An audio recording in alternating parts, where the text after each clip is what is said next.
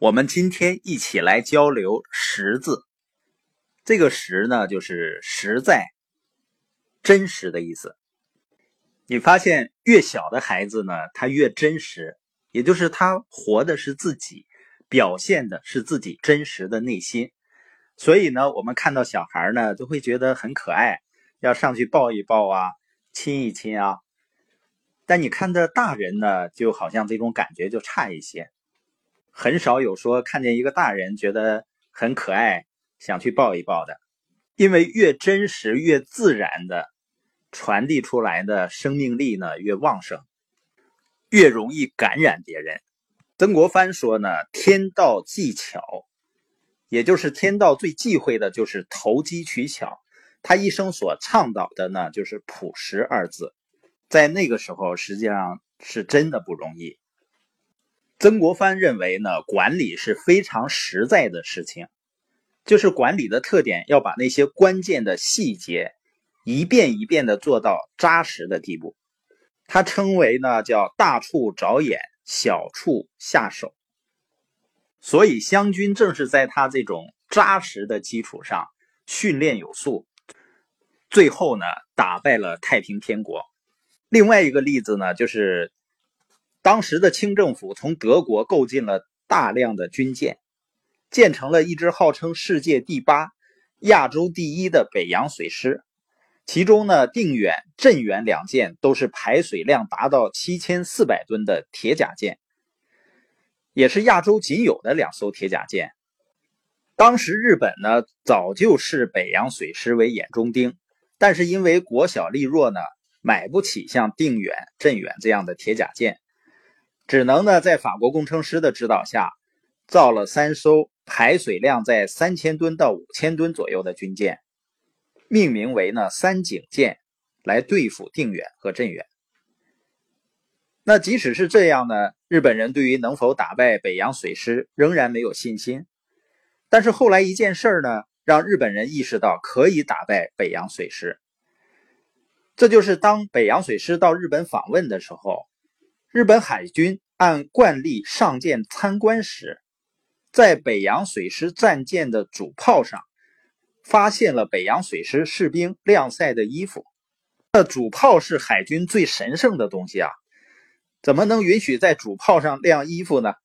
日本人呢由此得出结论：北洋水师内部的管理极其混乱。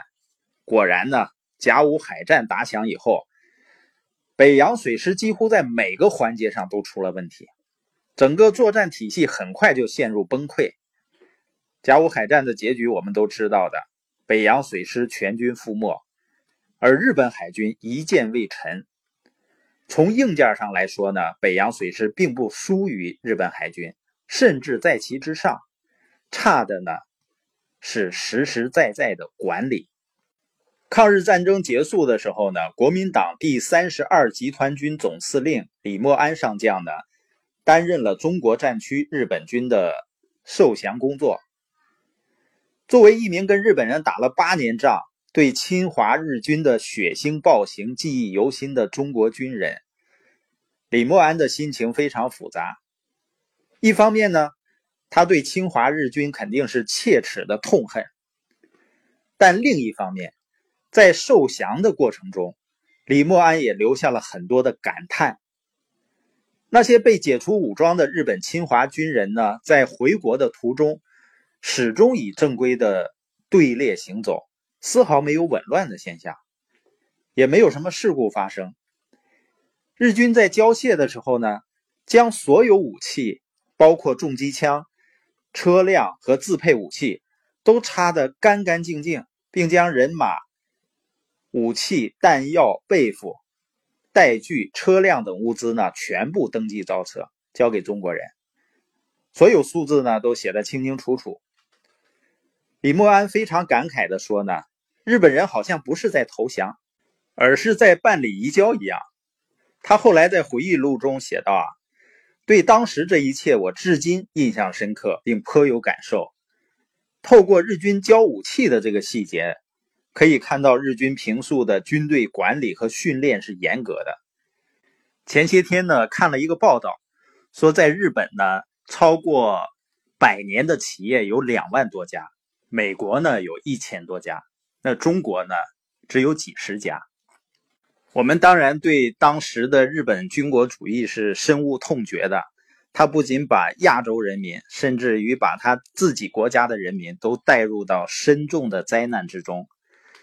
但同时呢，在做好每一件事儿、做好每个环节、做到精细的地步，这方面还是值得我们去学习的。那当年曾国藩的湘军呢，他在选人，包括做事上。都是实实在在的，由此呢，他形成了一种非常朴实的文化。这就是曾国藩所推崇的实、扎实、朴实、真实。